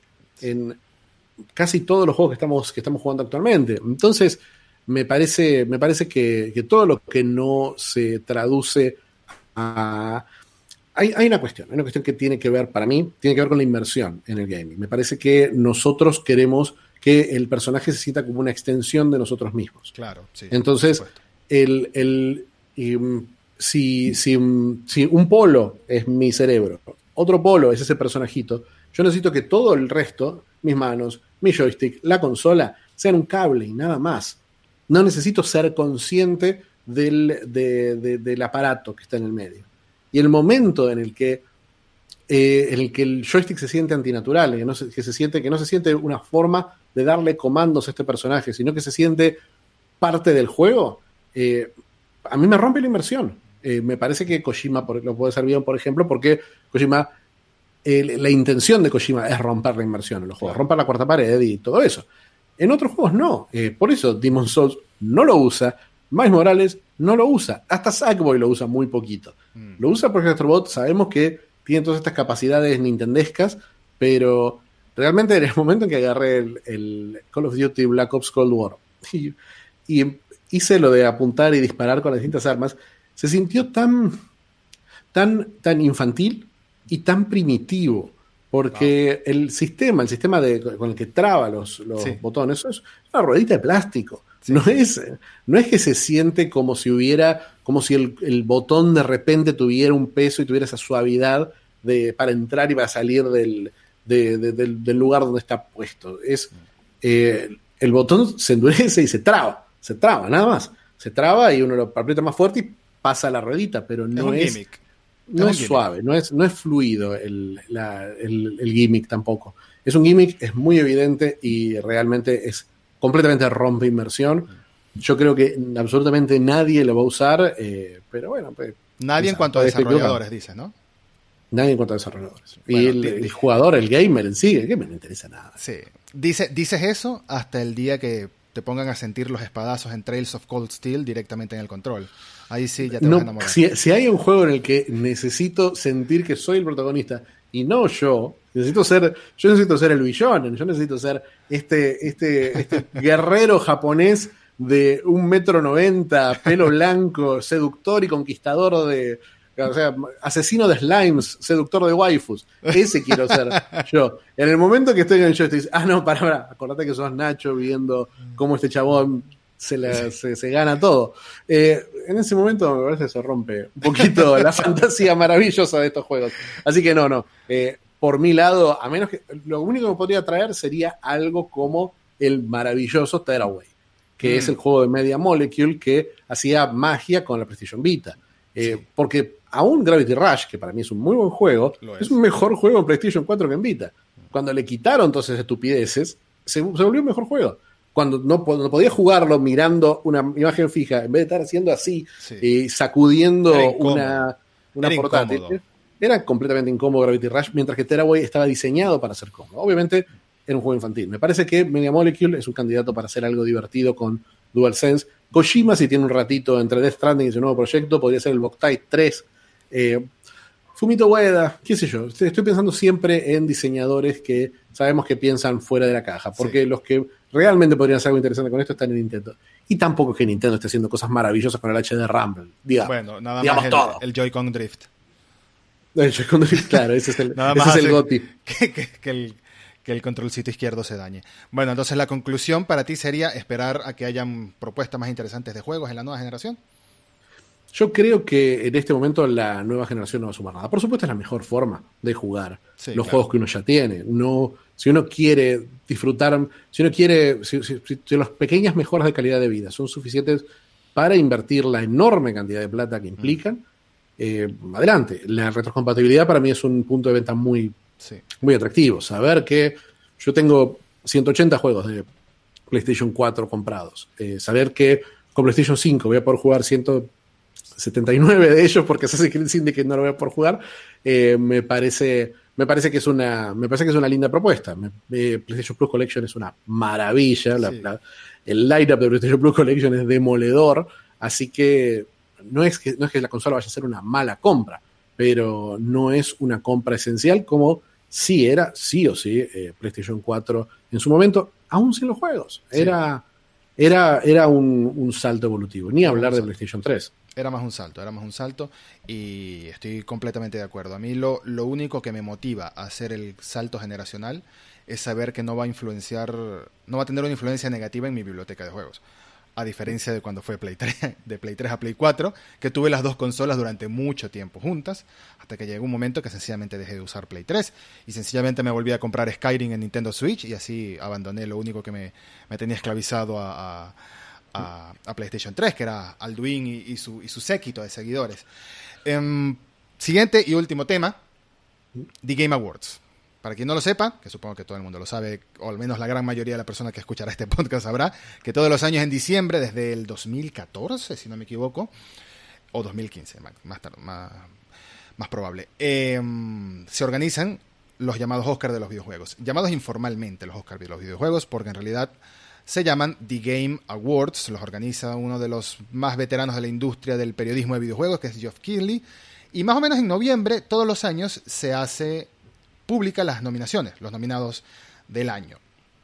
Este año es, por más que sea el año de salida de una generación de consolas, han habido muchos buenos juegos, muchos. Yo creo que incluso más que el año pasado, quizás. El año pasado también estuvo sorprendente en cantidad, de juegos interesantes y de lanzamientos grandes. Este año también hubo muchos, no, no, no más que el año pasado, pero también hubo muchos y quiero que comentemos algunas de las categorías para ver qué opinamos, quién lo merecería, quién no, dejando para el final el GOTI, que bueno, es el, el juego del año. Y quiero comenzar con esta categoría en específico, que es mejor interpretación o mejor actuación. Una categoría muy complicada porque hablan de la cercanía de lo que es Em, la experiencia cinematográfica o la experiencia de storytelling y narrativa como, como interpretación en, los juegos, que cada vez se fusionan más con, con las historias más cinemáticas, por así decirlo. Tenemos desde hace muchos años juegos que van y vienen de esa línea, de esa, ¿cómo se dice?, de ese estilo cinematográfico. Y en los últimos años hemos visto mucho más. Tenemos en los nominados a Ashley Johnson, quien hizo de Ellie en The Last of Us Parte 2, recordando que Ellie em, fue interpretada por la misma actriz que la interpretó en la primera parte, sencillamente cambió un poquito la voz como si fuera un poquito más grande y listo, ¿no? También tenemos a Laura Bailey como Abby en The Last of Us Parte 2, Abby, Team Abby, Forever. Tenemos a Daisuke, Daisuke Tsuji como Jin Sakai, lo cual es interesante que nominen al que actuó la voz original en japonés y no al que hizo la voz en, en inglés, ¿cierto? Creo, o sea, supongo que por este nombre es el que hizo la voz en japonés. No, no, es el que hizo la voz en, en, inglés. ¿En inglés? No puede ser. Sí, sí. Hemos sido engañados, como dice el meme. Me siento. Si querés chequearlo, si querés chequearlo live, pero. Completamente pero sí. traicionado. Sí, la verdad, esa, esa, es la maravilla de que no, no, no voy a cortar ni editar esto. Voy sencillamente a buscarlo. Daisuke Tsuji. Uh -huh. Hizo la voz. Eh, pues no lo sé. Sí, en inglés. En inglés. Claro, el, parte del marketing de, de Ghost of Tsushima era que varios de los involucrados en la narrativa del juego, en la dirección de arte y en las actuaciones de voces principalmente eran, eran o japoneses o, o, japoneses eh, o, japoneses americanos. En el caso de Tsushima me parece que son, me parece que es japonés americano, me parece que no sí. es un voice actor sí, sí, eh, de allá. Allá tienes otro voice actor que hace todo el... Claro, claro, claro. En Japón tuvieron otro, otro reparto completamente distinto. Yo lo jugué claro, en japonés y me encantó la experiencia. A veces le ponía el modo Kurosawa en blanco y negro. Era algo completamente distinto a lo que no está acostumbrado. Cuarto nominado, Logan Cunningham como Hades en Hades. Y por último, Natji Jeter como Miles Morales en Miles Morales. Vamos a decirle el juego Miles Morales. Me parece tan complicado decirle Marvel, Marvel's Spider-Man, dos puntos Miles Morales. Así que en el juego de Miles Morales. Eh, ¿Quién crees tú que se lo gane? Yo creo que va a ser el premio de Abby este ¿Mm? año. Eh, sí, creo que, creo que el personaje de Abby, principalmente porque hay una cosa que tenemos que dejar clara con el caso de Game Awards. Game Awards no es un voto del público, como son los Golden Joysticks, Exacto. no es un voto de la comunidad, como de la comunidad creativa, como son los Oscars, mm. sino que es un voto de la prensa, como sí, son de los críticos. Los, de los críticos, de los críticos, de, no de los críticos, de los medios, en realidad. No es, es tanto, los, los medios votan como una unidad, no es que los, periodistas individuales, no es que a mí, porque yo escribo hace X años, me, soy parte de APTRA, que, bueno, no, no sé lo que es APTRA, pero es el, organismo de, prensa que vota los premios de la televisión argentina, los okay. Fierro. Eh, y es un proceso distinto. Acá el, eh, cada uno de los medios tiene su propio proceso interno de decidir, bueno, cómo se, cómo se vota, por, por qué juego se vota, por qué, qué juego se elige. De todas Entonces, formas, hay voto de la comunidad, de la comunidad de jugadores. Hay un voto de la comunidad. Solo que creo que equivale no. al 10% si no me equivoco. Eh, 90% la, la, prensa, los expertos. Creo que, creo que tiene un, un sí, una, una, injerencia, pero solamente en GOTI. ¿eh? Sí, solamente en GOTI. Aunque puedes votar a todos, pero sí. creo que solo en O sea, siempre hay un ganador del público, pero, pero para eso están los Golden Joystick, que son unos premios que tienen su dignidad también. Es un premio que existe hace casi 40 años. Sí, claro. eh, para mí, por eso, para mí la respuesta de la, de la prensa fue muy positiva a Abby. Fue un personaje que tuvo mucho el rechazo de la comunidad, pero el, pero la prensa definitivamente no la rechazó, la prensa amó ese personaje, me parece que con razón, aún con todo lo que no me gustó de Last of Us 2, me gustó tanto Abby que si me dijeran mañana de Last of Us 3 son las aventuras de Abby, cosa que los dos sospechamos que, que así va a ser, eh, me parece que con los dos correríamos a comprarlo sin dudarlo un segundo, sí, porque realmente es un personaje tan bien construido y una actuación de voz eh, y de y cuerpo, pero en realidad no son, hay una cuestión especial con Naughty Dog, a veces no son la misma persona. Normalmente, sí. Eh, en el caso de Abby son tres personas distintas. Son tres personas. En el caso de Dina me acuerdo que también. Creo que Johnson y Troy Baker sí tenían la actuación. Sí hacían sí. Las, las, dos, mm. los dos lados de la actuación, pero solamente porque ellos son performers de, de ese tipo. Así que yo creo que va a ganar Abby. Mm. Ahora si me preguntas quién quiero que gane, para mí Logan Cunningham tiene la mejor voz de, de los videojuegos. Logan Cunningham es eh, es un hallazgo maravilloso de la comunidad indie. Mm. El, por supuesto, es el narrador de Bastion, del primer gran éxito claro. de Super Giant Games. Y en Hades, en Hades la, las actuaciones de voz de Hades son magistrales. Y es la, son es la voz de la espada en Transistor también, creo, ¿no? Es la voz de la espada en Transistor, sí. sí. Logan Cunningham es, eh, ha hecho voces en cada uno de los juegos y también en Pyre hacía uno de los, de los personajes y creo que el narrador también era. Eh, también hace varias voces en, en, Hades, pero obviamente su voz más notoria es, es la del protagonista. Hades. Mm. No, no es el protagonista, es el, Ay, eh, el Ikeum, es el protagonista y es que, que va, que, que, cada, que cada, que hace cada uno de sus runs por este, mm. por este infierno horrible, y cada vez que vuelve derrotado, o por lo menos si soy yo que no lo gané todavía, a Hades, cada vez que uno vuelve derrotado, lo recibe en su escritorio el, el rey del infierno diciendo, ¿qué tal te fue? Y con la voz de Logan Cunningham, que es maravilloso para hacerte sentir muy mal por haber perdido de alguna forma horrible y humillante Sí. en, la, en el run anterior. Me parece que es un personaje muy complejo, Hades, porque uno, todo el juego es una rebelión contra Hades. Y, eh, y- y, eh, tiene un rol complejo en el que uno, eh, que es un padre, es un padre más, eh, es, es el, el dios de los muertos, pero también es un padre más. Y la relación eh, entre dos, entre un padre e hijo que se conocen tan bien y tienen sus choques, pero el padre medio que, medio que no lo soporta, medio que lo respeta al hijo, medio que quiere darle una lección. Hay tantos matices en textos tan cortos, porque las cutscenes, no hay tiene cutscenes, Claro. son, bueno, tiene cutscenes, pero, pero son muy breves, son intercambios de, de- de conversación hiper breves, eh, muy, muy efectivos, y la verdad me, me gustaría, solamente por verlo a Logan Cunningham, a una verdadera leyenda del game independiente, recibir ese premio. Pero bueno, como, como sospecharás por, por mi entusiasmo con este juego, no va a ser la última vez que hable de Hades en esta conversación. Seguro, seguramente. Y ya nos guardamos un pedacito más para hablar de Hades para la conversación cuando lleguemos al GOTI. En mi Mm. caso, yo creo que Laura Bailey eh, debería y va a ganar. Para mí, mm, tiene merecido ese premio por todo lo que representa el personaje y la manera en la que lo representó, valga la redundancia, en la manera en la que lo interpretó, porque fue la verdadera sorpresa de The Last of Us Parte 2. Y como tú dijiste, la comunidad gamer no tuvo mucha aceptación, gran parte de la comunidad gamer, otra parte sí, otra parte sí Por tuvo supuesto. mucha aceptación por, por la historia de Last of Us Parte 2 como tal y por todo el papel que tuvo Abby. Eh, pero me parece que toda la historia de Last of Us es muy cinemática y está narrada de una manera muy cruda y muy directa y muy bien hecha por parte de las dos actrices que pusieron la voz. No solo el motion capture, sino la voz. Aunque la mezcla todo, de verdad que este, Neil Druckmann sabe dirigir juegos. Ya lo ha demostrado más de una ocasión. Y tengo muchas ganas de ver lo que va a hacer eh, tanto Druckmann como especialmente eh, Craig Mason en la serie de Last of Us Live Action para HBO. Craig Mason es uno de esos nerds de corazón como todos nosotros, que se puede tirar sus magnum opus con, con Chernobyl, pero también te sale de personaje secundario en la serie Mythic Quest de, de un estudio de desarrollo eh, de, Ubisoft, que fue muy divertida, me gustó mucho, me, pareció muy divertida. Em, ¿Qué categoría vamos?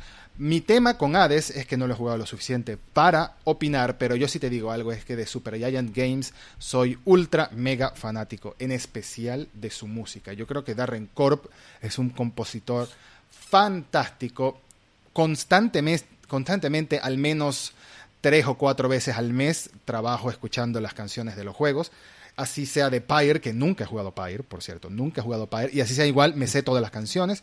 Y mm, una vez coincidí en un evento con los de Super Giant, y en vez de querer sacarme una foto con, con el director o con algo, yo llamé como groupie a Darren Corby y le dije, por favor, te puedes tomar una foto conmigo porque me encanta tu música. Y sí, los juegos son muy buenos, pero me encanta tu música. El, el apartado musical y todo el sonido que tienen los juegos de Supergiant es espectacular. Y por eso vamos a pasar de una vez al GOTI. Después cualquier cosa revisamos otra categoría. Vamos a pasar de una vez al GOTI. Hades es uno de los nominados del GOTI y para mí debería ser que lo gane. El que lo gane porque sería, por fin, un GOTI para un indie. Por más que estamos hablando de que el mismo año, perdona, que están nominados The Last of Us Parte 2, están nominados Ghost of Tsushima, está nominado Final Fantasy VII Remake, está nominado Doom Eternal y está nominado el que probablemente lo gane, que es una de las sensaciones del año en materia de eventos de videojuegos, que es Animal Crossing New Horizons. Para muchos, el juego de la pandemia. ¿Qué crees tú? Yo creo, yo creo que hay solo tres juegos en esa lista que tienen una posibilidad, que son The Last of Us Part 2, por, bueno, por la, primero porque es el juego que tiene más nominaciones, segundo porque acaba de ganar en los, en los Golden Joystick, En los joysticks, y sí. tercero porque, bueno, porque es el juego, uno ve en Metacritic, es el juego que mejores calificaciones tuvo este año. Así de, de simple, la matemática dice que The Last of Us Part 2 es un juego importante, más allá de que haya un debate sobre su calidad en la, en la prensa, que se dio posteriormente a las críticas. Eh, también creo que Animal Crossing New Horizons, como vos decís, era el juego de la pandemia. No creo que haya sido, creo que fue el juego de la pandemia para cierto público, por supuesto Nintendo sabemos claro. que es algo que impacta mucho más fuerte en Estados Unidos eh, y en Japón que en Europa y que en Latinoamérica. eh, en Latinoamérica, en Latinoamérica en particular. En Latinoamérica el impacto es nulo de, de Nintendo, nosotros lo sabemos perfectamente por la conversación, nosotros sabemos que cuando hablamos de juegos de Switch estamos hablando con, con colegas de la prensa, no estamos hablando con el gamer en general, el gamer que se puede comprar una sola consola, lo que hablábamos hace un rato de Disney Plus y de Netflix, Sí, yo sí. tranquilamente yo tendría una Switch pues, feliz, pero no sería mi única consola, sería Claro. un delirio tener una única consola. Eh, es como decir, bueno, si quiero ver, eh, yo decía con Disney Plus, genial, está genial Disney Plus si querés ver todos los fines de semana la sirenita. Y si querés jugar todos los fines de semana Mario Kart, está bárbara Switch. O querés jugar Indies y Mario Kart. Eh, entonces, yo creo que Animal Crossing fue el juego de la pandemia durante un tiempo. Me sorprendió no ver a un juego que está nominado en varias categorías y que realmente debería haber estado nominado para Juego del Año, solamente por lo. por porque un gran juego es un juego que cuestiona nuestros preconceptos de lo que es el gaming popular o sobre lo que funciona y lo que no funciona. Pues sabemos que Animal Crossing era algo que funcionaba, sabemos que The Last of Us algo que funcionaba. Hasta Hades, que es el juego más tradicional de Supergiant, sabemos que es un formato de roguelike diablo que funciona perfecto. El, pero Among Us no. Among Us es algo realmente nuevo y un fenómeno que creo que se hubiera merecido una nominación en esta categoría. Yo por lo menos el reconocimiento. Yo por lo menos ese reconocimiento. Hay gente que dice que Fall Guys es más el juego de la pandemia que, que Among Us y yo no estoy para nada de acuerdo. Yo creo que Fall Guys tuvo su momento, pero pasó muy rápido. No quiero decir que no pueda revivir, que con las nuevas temporadas, etcétera, pero es que Among Us lo juega todo el mundo. Among Us se convirtió en una sensación. Desde políticos hacen campaña en Among Us, sí, en Animal Crossing también, pero no es lo mismo. No es lo mismo porque Among Us está a la disposición de cualquier persona y eso es muy importante. Eso convertirse en una sensación eh, masiva, del mismo modo que en su momento lo fue Pokémon Go, del mismo modo que en su momento lo fue incluso Angry Birds, que todo el mundo estaba jugando de eso, y eso tiene su mérito. Eso tiene su mérito. Em, yo hubiese querido ver a Among Us nominado a Premio del Año, así no se lo voy a, a ganar, pero no sé por qué lo, lo excluyeron, la verdad, no lo sé. Eh, mirá, no- las nominaciones no las elige la, la prensa directamente. Me parece que en Among Us no había, una- no había reglas muy claras. Eh, por ejemplo, yo no sabía, yo no sabía que se podía, que es que podía entrar en las nominaciones, porque históricamente siempre han juegos que han salido, siempre son juegos que han salido en el lapso entre el 15 de noviembre de un año y el 15 de noviembre del año siguiente. En- por eso, por ejemplo, no entra Cyberpunk y va a entrar el, el año que viene. Claro. Porque, porque nadie lo jugó y porque sale el mismo día que se transmiten los premios. Perdona, pero, hay un señor que dice haber jugado 175 horas y no ha terminado el juego. Sí, porque trabaja en CD Projekt. Por eso dice, pues claro, él, él seguramente ha jugado 175. Seguramente, seguramente no, no ha sido opcional jugar esas 175 horas. Eh, en, el caso de, en el caso de Among Us, me parece que no era muy claro que el juego podía entrar en las nominaciones. Creo que si hubiera, creo que si hubiera habido una, una campaña más clara o, o una comunicación más clara de que ese juego y otros juegos estaban. Porque sí hubo un cambio de reglas. Eh, Claro. En este momento, actualmente sí se puede nominar cualquier cosa, especialmente juegos que han tenido un cambio muy grande. No Man's Sky, por ejemplo, que está nominado en la categoría Best Ongoing, podría haber estado después, eh, posteriormente nominado a Mejor Juego, Rainbow Six Siege. Nosotros sabemos que son muchos los juegos que se rescatan. Anthem, quién sabe, eh, alguna vez se rescate. Entonces sí me parece, me parece que entre los que faltan hay, hay muchos, pero los juegos de la pandemia, hablaba de Fall Guys, eh, por ahí Phasmophobia también, el mismo Call of Duty Warzone, que me parece que es una que es un refresque del, del Battle Royale, una muy, muy buena relectura del género. Eh, y obviamente mi favorito personal, mi GOTY, mi, mi juego que para mí, para mí revoluciona la forma de hacer juegos y realmente creo que vamos a ver clones de esto de acá a, a los próximos cinco años. Va a haber 200 variantes de esto, es más, apuesto que, que Ubisoft será el primero que intente hacer una eh, y veamos cómo le sale, pero Genshin Impact para mí es el juego del año. Genshin Impact es un, un excelente juego de mundo abierto que agarra lo mejor de los juegos de Ubisoft, agarra lo mejor de los RPGs tipo Tales de acción, Sí. agarra lo mejor de Breath of the Wild. yo, Breath of the Wild agarra una barbaridad de cosas, especialmente en lo, en lo estético y en la, el diseño del mundo abierto, que es eh, magistral. Y tiene, es un juego completamente gratuito, eh, espectacular, visualmente espectacular.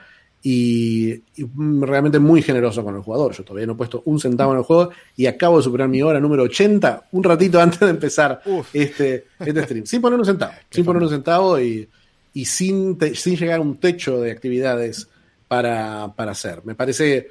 No has encontrado un paywall hasta ahora, pues. O sea, el paywall están, obviamente está el gacha, que es el gacha. Restrictivo. que a partir hay de un paywall, hay un paywall restrictivo que dice, bueno, si, si jugué, o sea, si si, es que no es restrictivo del todo, porque uno siempre tiene el mundo abierto. O sea, uno no es que no puede, no es que uno lo guarda en una cajita. Le dicen, bueno, ahora trata de dormir, tipo persona 5. viene, viene Morgana y te dice, ¿sabes qué? Ya no se puede. Eh, no, no, eso no pasa. Uno sigue pudiendo explorar el mundo, pero hay ciertas misiones que te dan. Eh, te dan premios específicos que te sirven para avanzar los personajes, esas no las puedes hacer. Pero mm. sí puedes hacer otras cosas. Y el juego, si algo tiene, es otras cosas. Pero realmente creo que es un modelo económico distinto, es una, es una muestra del desarrollo chino, de la importancia del desarrollo en China, de la madurez de la industria, de la industria china. Y, y, sí, también me hubiera gustado ver algo de reconocimiento, pero obviamente al ser la mayor parte de los, de los votantes norteamericanos y ser gente que no está, no está muy cerca de estos fenómenos del anime, del gaming chino, del, free to play, gacha, del free to play. Eh, hay un montón de cosas que hay. Yo creo que, mm, obviamente a mí no me gusta. Yo jugué tres horas de Ghost of Tsushima y dije, ¿sabes qué? Toma el disco de vuelta. Eh, no, no, no, no, no, tengo ningún interés en terminar Ghost of Tsushima. No es un juego que me llame para nada. Pero creo que aún los que aman Ghost of Tsushima mm. saben que es un juego que no inventa absolutamente nada. Sí. A mí, me, gustó, a mí me gustó mucho Ghost of Tsushima, pero ganar el GOTI no lo creo. No, no debería ganar el GOTI. A mí me pasa con Doom Eternal y me pasa con Final Fantasy VII Remake. Me parece que Final Fantasy VII Remake es un gran producto nostálgico, pero te diría que es hasta eh, la, audacia que se tomaba Resident Evil 2 con, la, con el gameplay, la sensación de que, ese, de que era un juego realmente moderno, mm. eh, Resident Evil 2, no está, no está. Me parece que Final Fantasy VII Remake, más allá de que es un juego que sí lo sentí un poquito, un poquito estirado. tampoco, tampoco es un juego que termine, pero es un juego que no, honestamente no disfruté. No, no, no, no tuve. Hoy está, hoy está 40 dólares y quizás, quizás lo termine, quizás cambie de idea en un par de, en un par de, semanas. Pero realmente la, la, sensación que me dio fue la de, bueno, la de, la de un juego que no era tan revolucionario como lo había sido Final Fantasy XV, más allá de lo que a uno le guste o no le guste Final Fantasy XV, era un juego muy, muy, eh, muy em, revolucionario. Eh, eh, innovador, muy innovador, especialmente en una, en una industria que no tiene tradición de juegos de mundo abierto como es la, japonesa. Me parecía que era un juego innovador, me parece que este no lo es. Y, y sí me parece que es un factor importante. Doom Eternal, ni hablar. Doom Eternal es una secuela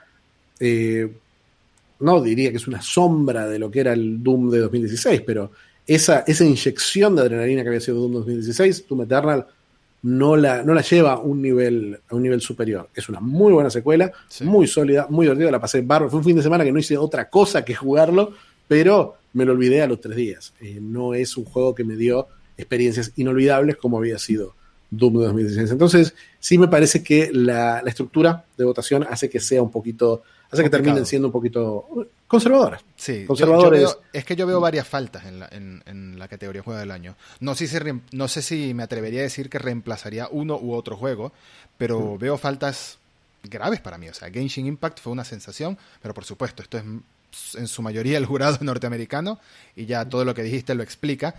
Veo Among Us que lo menospreciaron para esta categoría y también veo que falte eh, ¿cómo se llama? Este Half-Life Alex. Alex. Me parece rarísimo que siendo un juego que quizás porque es de nicho, porque por más que sea la realidad virtual, sigue siendo un nicho, sobre todo en Latinoamérica, sigue siendo un nicho entre nichos, pero más allá de eso, el avance de tecnología y el avance de, de, experiencia que parece ser, que promete ser, y que según los que lo analizaron, aseguran que es Half-Life Alex en el mundo de la realidad virtual, tiene mérito como para estar en una categoría de, juego del año, por impacto sobre todo. No sé si es que hay un conflicto de intereses con Geoff Keighley porque grabó un documental. No, yo sé que no es así porque él se mantiene muy distante a, o sea, este Kojima, Kojima siempre ha sido el, el, favorito. El gran héroe, el gran rey de estos, de estos, de estos premios, así que no, no, no creo, no creo que, no, creo que sea un problema el tema de que no, no, ninguna, con los, con los dos estuvo, fue el juego más nominado y con los dos no ganó. Mm.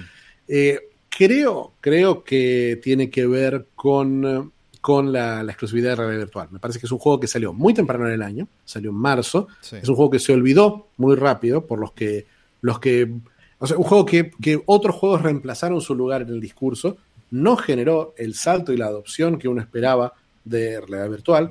Era bueno, sí, es un juego muy bueno. obviamente yo en realidad virtual no lo jugué, pero acá, acá, acá es donde admitimos las cosas. Lo vi de principio a fin en YouTube. Mm. Y porque quería saber cómo era la historia. y es un juego lleno de grandes ideas, de grandes ideas de, gameplay, de grandes ideas narrativas.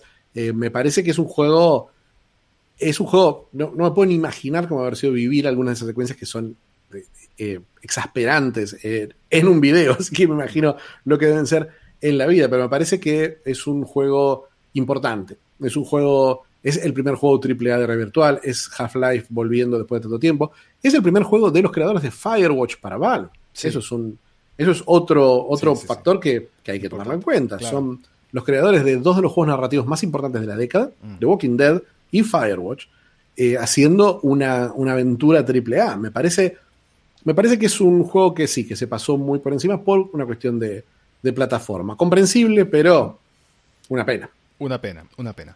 Entonces, me dijiste que tú quisieras que ganara Genshin Impact, que no está nominada, pero no importa. No, no, pero yo quisiera que gane, quisiera que de los que están nominados. No, no, indiferentemente, estén o no estén nominados. No, no, quieres que gane y quién crees que va a ganar? No, de lo que quisiera que gane eh, es Hades, por supuesto. Me parece, me parece que el estudio se ha hecho un gran trabajo. hoy podemos hablar de una década ya de, gaming independiente eh, y, está claro que Supergiant está ahí en el tope. Vos hablabas de Darren Cord. Para mí, el gran nombre de Supergiant es Greg Kasabian, mm. que es el guionista de los juegos. Y no solo eso, sino que es el precursor del periodismo web de, videojuegos. Es, fue el primer editor de GameSpot es el tipo que inventó la forma en la que trabajamos actualmente. Un tipo, un tipo brillante, un tipo, un tipo adorable, realmente. Cualquier entrevista que hayan escuchado a Kasabian es un tipo fabuloso, fabuloso, que hizo mucho por romper lo que era, lo que era el mundo acartonado de la prensa escrita con GameSpot, que empezó a ser, fue editor desde el 97, creo, un año después de la fundación, cuando todavía se llamaba Video GameSpot.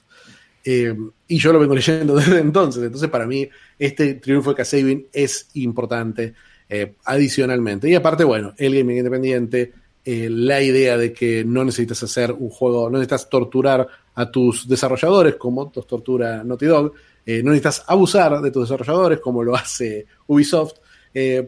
realmente hay opciones más sanas para desarrollar juegos más sustentables y, que pueden ponerse a la altura de cualquier otro. Creo que nunca un indie de los nominados tuvo tantas posibilidades de ganar como este año. Y creo que lo va a beneficiar sobre, por sobre de Last of Us, esto mismo que estamos hablando. Elige la prensa y la prensa no tiene amor por Naughty Dog y por Dragman. Sí. Eh, que es lo que pasó con Red Dead Redemption 2. Eh, creo que más allá de, más allá de las críticas, eh, de las críticas positivas de Red Dead Redemption 2, la prensa eh, reaccionó con mucha bronca a las declaraciones de Dan Hauser sobre las 100 horas de trabajo. Y creo que ese impacto se va a repetir con la respuesta a Naughty Dog, con The Last of Us 2 y con la respuesta a Naughty Dog ahora. Y lo que pasa con Animal Crossing New Horizons es que está muy separado en el tiempo. Y hablabas de eso, del juego de la pandemia. Sí, pero hubo ocho juegos de la pandemia después de eso, porque la pandemia duró mucho. Entonces, creo que Animal Crossing va a haber mucho afecto por Animal Crossing, pero al fin y al cabo es un Animal Crossing. Mm. Mientras que Hades que al fin y al cabo es un diablo con el combate de God of War. Eh, uno, eh, del God of War de Play, 2. Es eso, es un roguelike eh, brillante con una narrativa genial y con una sensación de estilo que vos decís, no puede ser que, que un estudio indie de 15 personas tenga una coherencia y una consistencia tan grande a lo largo de las 14, 15, 20 horas de juego. Más para mí por juego mal. Pero es el problema con los Dependiendo de cuándo lo supere. Mira, y aparte acaba de ganar en los Golden Joystick el premio, el Critics Choice. Entonces para mí ahí está. A veces ahí el golpe. Ese es como cuando una película te gana un, Golden Globe y ya tú sabes que va mm. para los Oscars al menos. Que es un candidato. O el BAFTA, no sé. Eh, personalmente, creo que va a ganar Animal Crossing New Horizons. Creo que va a ganar, no quiero. Creo que va a ganar Animal Crossing New Horizons.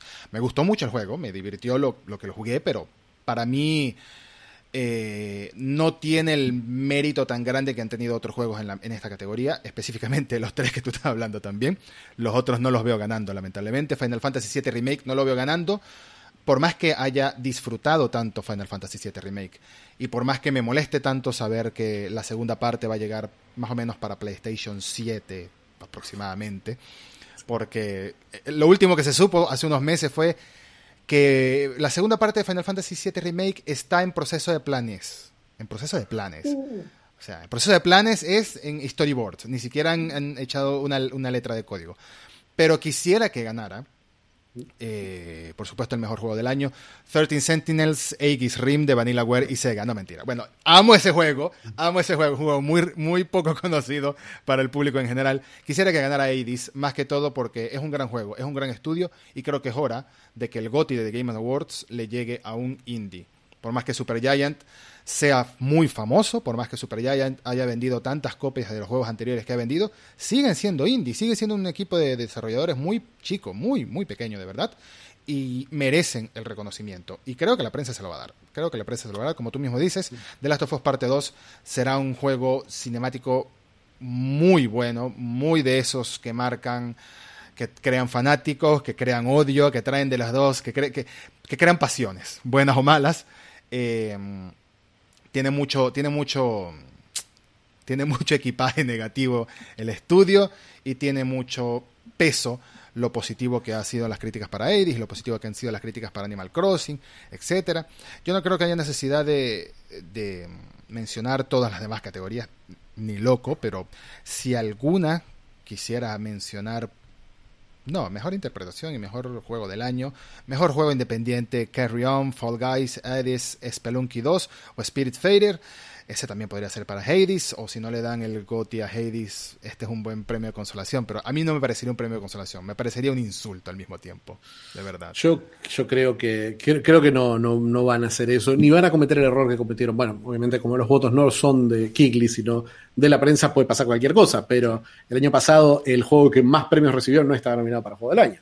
El brillante, mejor juego del año, Disco Elysium, mm. que es para mí top 10 de juego de la década, y, no estaba ni siquiera nominado para Juego del Año y ganó cuatro premios en distintas categorías. Ganó RPG, ganó mejor indie, mejor debut indie y mejor narrativa. Entonces estaba, estaba muy fuerte. Yo creo que viendo las categorías, la sensación que me da mm. es que tiene que haber una limpieza de categorías. Claramente, si no se entregan todas en vivo, eh, me parece que es ridículo premiar un juego de pelea en 2020 y tener que poner Under Night in Birth Exe que ni siquiera lo ha revisado el 99% de la prensa. Me parece que en Mejor RPG hay muchas aventuras de acción, en Mejor Aventuras de Acción hay muchos juegos de acción, en Mejor Juego de Acción hay cosas que no tienen nada que ver. Me parece que la categoría de juego de estrategia y simulación, una categoría que tiene el mismo, en la misma categoría, Crusader Kings 3 mm. y eh, Flight Simulator, sí, me parece que hay, hay un problema. Me parece que hay premios como Games for Impact o Best Family Game que son eh, completamente confusas, no se entiende qué están premiando. Me parece que debería haber menos categorías, debería haber más categorías en las que se nominen humanos. Mm, eh, me parece, me parece que, qué sé yo, eh, me parece que tendría que haber más categorías técnicas.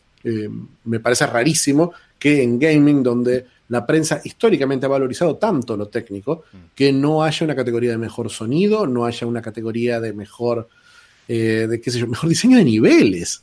me parece. eso sería básico. Me parece que es completamente básico. Me parece mejor diseño de, me parece que tantas categorías de, de, géneros inventados, ridículos, que nadie sabe lo que significan, mm. porque acción, aventura, acción y RPG es cualquier cosa. Lo que a uno le parezca puede ser que el que uno diga puede entrar ahí tranquilamente. Me parece que me parece que tiene que haber más tiene que haber más premios técnicos y de y de y que tengan que ver con, y donde puedan competir todos, como pasa en dirección de arte, como pasa en música, como pasa en performance, que estos premios de categorías que parecen un intento eh, que nunca funciona bien, de repartir un poquito los premios y que todos se vayan con una sonrisa. Exactamente. Si quieren que se vayan con toda una sonrisa, claro, me parece mejor Está poner muy- mejores gráficos. Está muy bien visto. Mejor, mejor hacer premios más humanos. Voy a dejar pasar el comentario de los juegos de pelea que hiciste porque me caes muy bien y eres mi amigo. Y porque mencionaste premiar más, más a humanos. Y me da mucha risa. Me hizo gracia pensar en unos Game Awards que creen categorías como mejor producción, mejor guion, mejor escritor, mejor director y que Kojima esté nominado en seis de siete categorías porque en sus créditos está en todas partes su nombre. Producido Espero- por, espero que eso pase muy por, pronto. Dirigido por. El café lo hizo. Todo, todo, todo, absolutamente todo. Eh, los Game Awards son el 10 de diciembre, si no me equivoco. Los días de diciembre, sí. El 10 de diciembre, esta vez van a ser virtuales. Seguramente voy a tirarle el bait, aquí la trampa a Nacho a ver si cae. Después del 10 de diciembre volver a grabar con él para hablar de los ganadores de los Game Awards. No solo de los ganadores, sino de lo, la razón por la que realmente vemos Game Awards, tenemos que hablar. Para quejarnos de quienes pierden. No, los trailers. Ay, los trailers, por supuesto. Edu, Edu, vos y yo somos capaces de hacer un, un podcast de una hora y media del trailer de Elden Ring. Por del que ya hay. Así que imagínate ahora que dicen los rumores que vamos a ver Elden Ring, que vamos a ver Silent Hill Uf. y que quizás, crucemos los dedos, todavía no se sabe, vamos a verlo, vamos a ver en acción God of War 2. God of War 2, por supuesto, porque se- hay rumores de que va a salir en el 2021. Cuando lo único que hemos visto es el loguito, que me- el loguito se ganó un premio, el, gonit, el loguito se ganó un premio. eh, El loguito se ganó un premio en los Golden en los Joystick Golden y yo creo que está, creo que está confirmado que sale en 2021 porque por las declaraciones de Jim Ryan que en la que metió la pata y dio a entender que también va a salir en PlayStation 4. Entonces, Mm. ¿es 2021 o marzo 2022? Pero vamos a ver eso. Y quién sabe, porque no vamos a ver Halo, pero no creo que Microsoft se quede afuera. Algo nos van a mostrar. Microsoft ha estado durante los últimos tres años comprando estudios. Algo van a mostrar sí o sí, porque tienen que estar trabajando en algo exclusivo para atraer gente a las Xbox Series, a las Xbox Series X, Xbox Series S, porque para mí ese es el gran atractivo de esa consola. No es que sea la consola, es ver qué va a hacer por fin Microsoft con una cartera de una docena de estudios first party que pueden lanzar estudios prop- eh, perdón, videojuegos exclusivos solo para Xbox y para PC, por supuesto, porque ellos son así, son así de agradables, está bien. Es las dos plataformas, técnicamente son de ellos, en cierto modo son de ellos. Y ahora que tienen a Bethesda, bueno, imagínate tú, no, no van a mostrar nada de Bethesda este año, pero imagínate tú qué puede cocinarse a futuro. ¿Qué puede Pero- cocinarse? Pero ¿por qué no se mostraría nada de Bethesda considerando que Starfield está en desarrollo hace cinco años? Porque es Bethesda. Es Bethesda. Pero Bethesda ya no tiene sus eventos de tres. Bethesda siempre usaba sus propios eventos para mostrar cosas. Pero, pero quién sabe si no vamos a ver. Algún Imagínate trailercito quizás que nos emocione para Algún loguito, un, un loguito más. Ya vimos loguito de Elder Scrolls. Quizás el loguito de Fallout 5 muestra. Ojalá, ojalá. Em, vamos a despedirnos. Vamos a despedirnos de este primer episodio en formato video y podcast. A partir de ahora será así. Em, el reboot de reboot, vamos a decirle de alguna manera. Muchas gracias Ignacio, muchas gracias Nacho por estar aquí una vez más y esperamos tenerte pronto de nuevo. A partir de ahora te estaré fastidiando mucho más porque como quiero hacer el podcast más conversatorio, más conversacional, perdón, em, necesito un invitado y es bueno saber que cuento contigo. Muchas gracias. A vos, Edu. Eh, ar- arroba Fichinescu en Twitter. Nacho, por favor, comiencen a seguirlo. Y arroba Chronotripper en Instagram, el proyecto de videojuegos de Nacho. Y próximamente en otros lados también, que no voy a decir. Eh, no sé, eh, puede ser, puede ser, quizás profundice la próxima vez que esté acá, pero se viene un anuncio que, que ni Edu sabe. Se lo voy a Uh. contar ahora cuando, cuando tengo de grabar, pero es algo, es la cosa, la, la cosa más ambiciosa y más lógica que he hecho en mi vida. Bien, Así que, fantástico, fantástico. Qué hype, qué hype. Un abrazo, Nacho, gracias por estar aquí. Y a todos, muchas gracias por acompañarnos en este video. Voy a hacer esto por primera vez en mi vida, pero por favor recuerden suscribirse al canal y darle like. Qué extraño se siente decir eso. Por favor, suscríbanse y si quieren escucharlo como podcast y no como video, está disponible en todas las aplicaciones de podcast y en Spotify. Muchas gracias y hasta el próximo episodio de Reboot.